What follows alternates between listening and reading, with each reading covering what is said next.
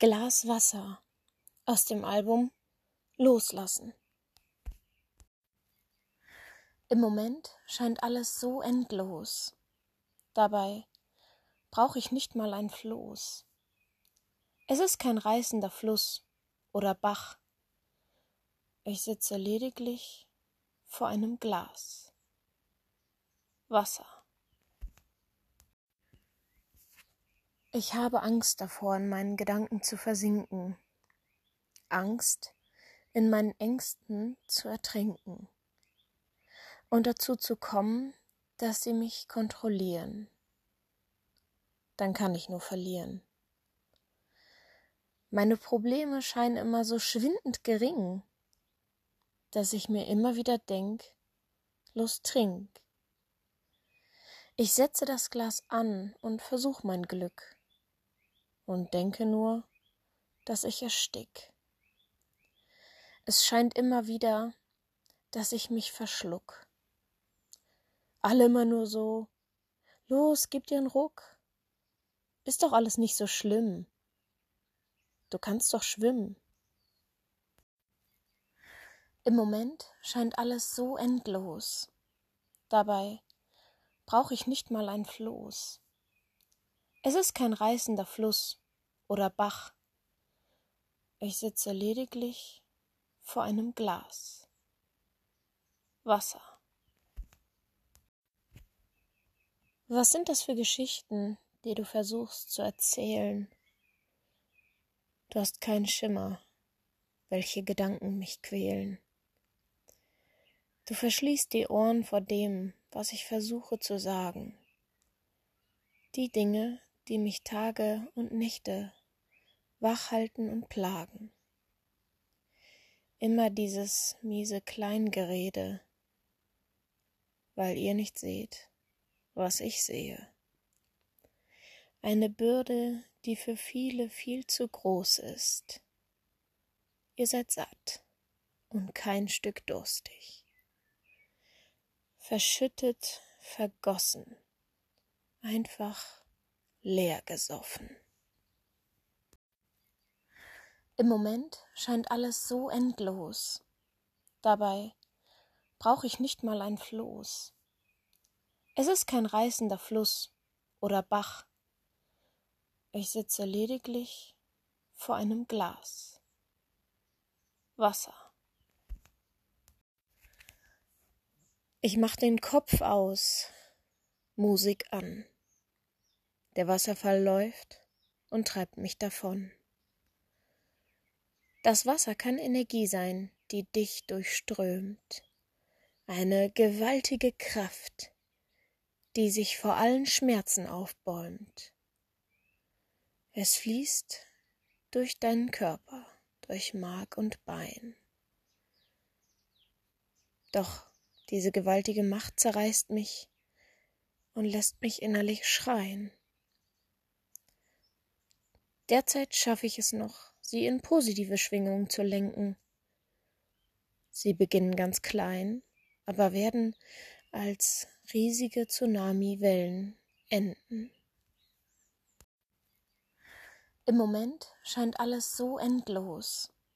Dabei brauche ich nicht mal ein Floß. Es ist kein reißender Fluss oder Bach. Ich sitze lediglich vor einem Glas Wasser. Wow, dieser Text war einer meiner ersten und rückblickend betrachtet gab es wohl schon damals leichte Anzeichen einer Depression. Zumindest schien ich mit meiner damaligen Situation dezent überfordert zu sein. Ich habe zwar kein konkretes Datum, aber ich schätze mal, dass dieser Text nun ja so circa vier Jahre alt sein muss. Ich habe ihn begonnen, als meine damalige Beziehung zu zerbrechen begann. Manche Texte begleiten mich über eine komplette Lebensphase hinweg und entstehen gemeinsam mit ihr. Immer wieder spannend, selbst zu lesen, wie sich manche Dinge entwickelt haben. Ich wage mal zu behaupten, dass auch du das Gefühl der Überforderung bereits kennengelernt hast. Zu diesem Text und Thema passt dieses eine Zitat ganz gut, wenn einem das Wasser bis zum Halse steht. Ein Gefühl, welches gewiss nicht schön ist, aber dennoch vollkommen okay und auch berechtigt. Denn jeder hat sein Maß an Belastung und erreicht irgendwann den Punkt, an dem die Belastung zu hoch ist. Bei dem einen früher, bei dem anderen nun mal später. Aber Fakt ist, jeder hat seine Grenzen. Wie jeder einzelne von uns dann mit dieser Situation und dem Zustand der Überforderung umgeht, ist ebenfalls vollkommen individuell. Ich habe mal ein paar typische Symptome herausgesucht. Die seelischen Symptome wären zum Beispiel Angstzustände, Appetitlosigkeit, Erschöpfung, Frustration, Gefühlslosigkeit, Hilflosigkeit, innere Unruhe, Rastlosigkeit. Typisch körperliche Symptome wären zum Beispiel Atembeschwerden, Durchblutungsstörung, Geräuschempfindlichkeit, Herzrasen, Magenbeschwerden, Migräne, Muskelkrämpfe. Und dies sind lediglich die Standardsymptome. Von ihnen kann ich einen Großteil annehmen und auch noch ergänzen. Bei mir begann alles August im Jahre 2019 mit einer harmlosen Erkältung. Sehr schleichend begann dann ab Oktober mein Schlaf immer schlechter zu werden, bis ich dann irgendwann gar nicht mehr schlafen konnte, beziehungsweise es sich anfühlte, als hätte ich die ganze Nacht durchgemacht. Denn selbst wenn ich schlief, war der Schlaf keinesfalls erholsam. Ganz im Gegenteil. Ich entwickelte heftige Albträume und bekam irgendwann sogar Angst davor einzuschlafen. Denn in meinen Träumen war ich machtlos und musste die Dinge irgendwie über mich ergehen lassen, die dort geschahen. Hier eine kleine Triggerwarnung. Ich wurde schon erschossen, hingerichtet, vergewaltigt, hatte mehrere Fehlgeburten, wurde verfolgt, habe den Weltuntergang miterlebt, und das waren so die heftigsten, an die ich mich erinnern kann. Es gab auch Zeiten, da bin ich wach geworden, ohne dass ich mich an meinen Traum erinnern konnte, aber die Gefühle waren da und sie waren heftig und sie begleiteten mich den ganzen Tag hindurch. So ließen weitere Symptome quasi nicht auf sich warten. Ich hatte andauernde Kopfschmerzen und immer wiederkehrendes Schwindelgefühl, bis hin zu innerem Zittern, Augenliderzucken und leichter Krampfanfälle.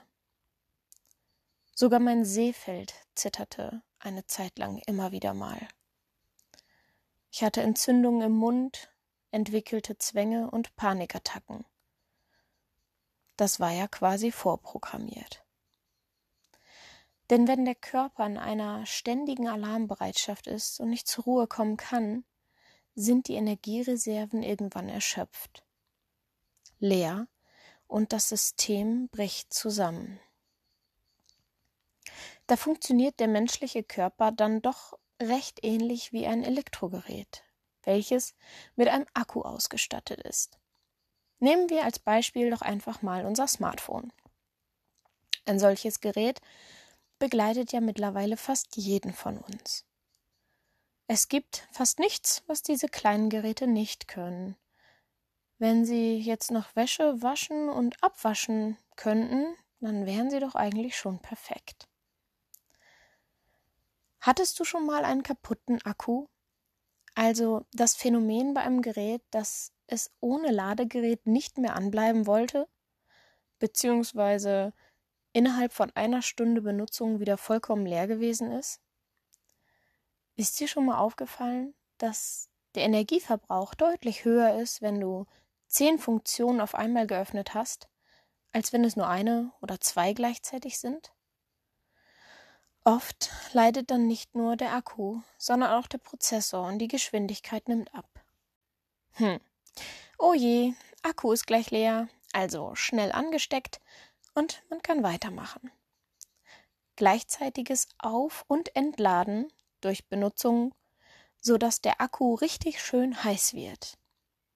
Irgendwann kommt dann das Aufladen nicht mehr hinterher und das Gerät entlädt schneller, als dass es sich auflädt. Und irgendwann geht es aus. Weißt du schon, worauf ich hinaus will? Würdest du deinem Akku solche Strapazen aussetzen mit dem Wissen, dass es ihn auf Dauer beschädigen würde? Den Akku kann man austauschen oder sich für teures Geld ein neues Gerät kaufen, wenn man sich in dem Bereich des Konsums so wohl fühlt. Aber eine solche Möglichkeit gibt es beim eigenen menschlichen, fleischlichen Akku des Körpers leider nicht. Noch nicht. Wer weiß, woran die Wissenschaft noch so alles forscht. Hier möchte ich mal das Thema Drogen aufgreifen, denn diese sind in diesem Bereich übrigens keine Variante, die gut funktioniert. Für einen kurzen Moment vielleicht schon, doch auf Dauer sorgen sie lediglich dafür, dass man auf Reserve läuft und darüber hinaus. Wenn dann die Wirkung der Drogen nachlässt, entsteht ein erhöhtes Risiko eines Zusammenbruches, der deutlich heftiger ist, weil die Kraft- und Energiereserven bis aufs letzte ausgeschöpft sind. Also, Drogen sind schlecht, okay. Ich habe zum Beispiel versucht, mich mit Alkohol zum Schlafen zu bringen. Die Gedanken und der Körper wurden zwar betäubt, doch der Kater am nächsten Tag setzte mir zusätzlich zu, und die Schlafqualität hat ebenfalls darunter gelitten. Es ähnelte sich eher einem Koma als einem Schlaf. Demnach ist auch das auf Dauer keine Lösung. Aber was kann man nur tun, um der Überforderung zu entgehen bzw. ihr vorzubeugen? das frage ich mich auch. Erst letztes Wochenende musste ich mal wieder meine Grenzen spüren und erlag mal wieder meiner Depression, indem ich mich für einige Stunden ins Schlafzimmer zurückzog und so lange weinte, bis ich einschlief. An dem Tag habe ich gemerkt, dass ich meine Depression noch längst nicht bekämpft habe und die Tage davor wenig bis gar nicht auf mich geachtet und meine Bedürfnisse berücksichtigt habe. Das wäre wohl somit der erste gute Schritt in die richtige Richtung. Auf seine eigenen Bedürfnisse achten und dann auch dafür einstehen, indem man sie kommuniziert und deutlich macht bevor es wieder abwärts geht. Soweit muss man es ja nicht erst kommen lassen, nicht? Wichtig an dieser Stelle ist, dass man es seinen Mitmenschen rechtzeitig und vor allen Dingen deutlich klar macht. Denn sie können einem bloß vor den Kopf gucken. Ich weiß, dass sich das immer so einfach sagen lässt. Bei der Umsetzung scheitere ich selbst auch immer wieder mal. Aber wenn man sich Personen sucht, die einem gut und gern Verständnis entgegenbringen, lassen sich solche Aussagen und Hinweise gut üben. Also, üben übt. In diesem Sinne.